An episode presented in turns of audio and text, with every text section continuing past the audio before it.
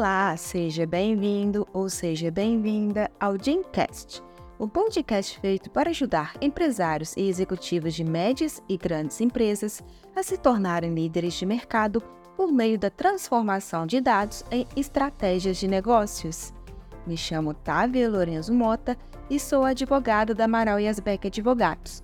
No episódio de hoje, falaremos sobre a aprovação do projeto de lei que, caso sancionado pelo presidente da República, instituirá mais uma oportunidade de negociação de débitos tributários.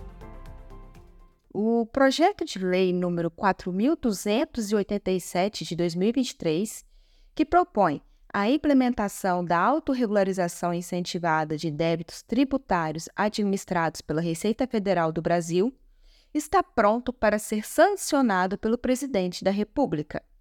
Este projeto estabelece condições especiais de pagamento, incluindo a dispensa de multas e juros de mora.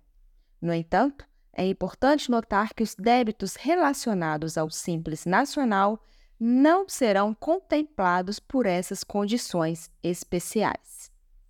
De acordo com o artigo 2, parágrafo 1, são elegíveis para negociação dois tipos de créditos tributários: aqueles não constituídos até a data de publicação da futura lei, inclusive em relação aos quais já tenha sido iniciado o procedimento de fiscalização, e os constituídos entre a data de publicação desta lei e o termo final do prazo de adesão.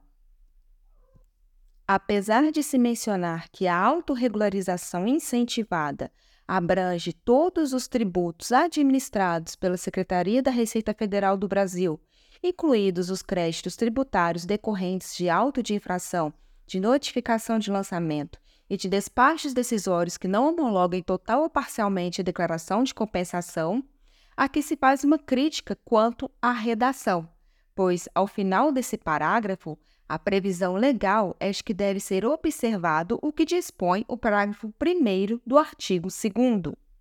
Ou seja, para os créditos tributários constituídos com exigibilidade suspensa ou não, ou despachos decisórios que não homologaram total ou parcialmente a declaração de compensação anteriores à publicação da lei, não está claramente evidenciado que poderão ser negociados com as benesses dessa autorregularização incentivada.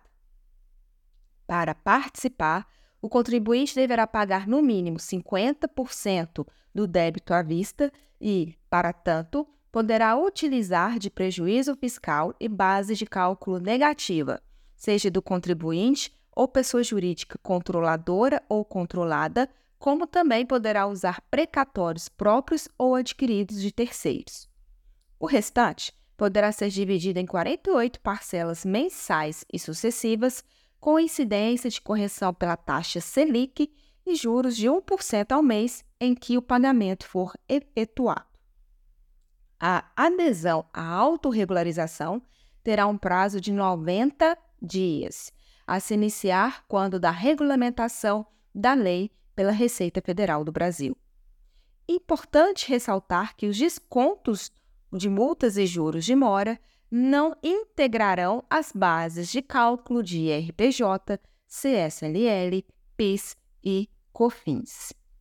Para ficar informado de novidades sobre a autorregularização incentivada trazida acima e de mais negociações de dívidas tributárias como esta, fique atento às nossas redes sociais. Até mais!